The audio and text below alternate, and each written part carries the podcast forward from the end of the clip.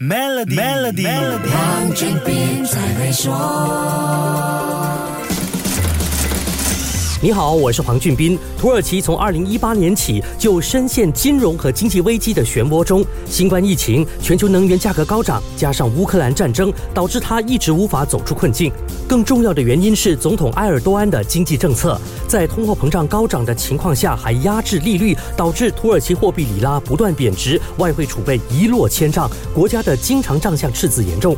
现在发生严重大地震，需要大量投入金钱和资源来救灾和重建。总统埃尔多安各种高成本和有创意的非正统经济手段，特别是民粹措施，就更加举步艰难了。如果这次救灾行动没有处理好，来临的总统选举会怎么样？可想而知。所以这场大地震不止造成人命伤亡和财务损失，更关系到土耳其谁当家做主的前途问题。无论埃尔多安连任还是卸任，土耳其接下来都不容易。但要是他没有胜选的话，国际政治和经济局势可能就会产生巨。大变化，关键就在俄罗斯入侵乌克兰的战争。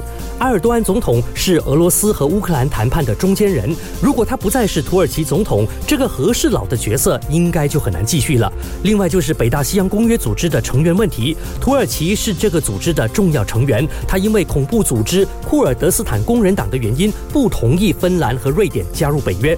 一直不加入任何军事联盟的瑞典和芬兰，因为看到俄罗斯入侵乌克兰，担心靠近和连接俄罗斯边境的安全，改变主意，申请加入北约。瑞典和芬兰的军力能改变北约的实力，对牵制俄罗斯有一定作用。埃尔多安是否连任总统，将影响这件事的进展。这所有种种，最终就会左右乌克兰战争的进展。更重要的是，关系到全球供应链问题。下一集继续跟你说一说，守住 Melody，黄俊斌才会说。Maybank Premier 的理财方案，为你建立财富的同时，还有机会赢取一辆 Mercedes-Benz 电动车。详情浏览 Maybank Premier Wealth.com/slash rewards，需符合条规。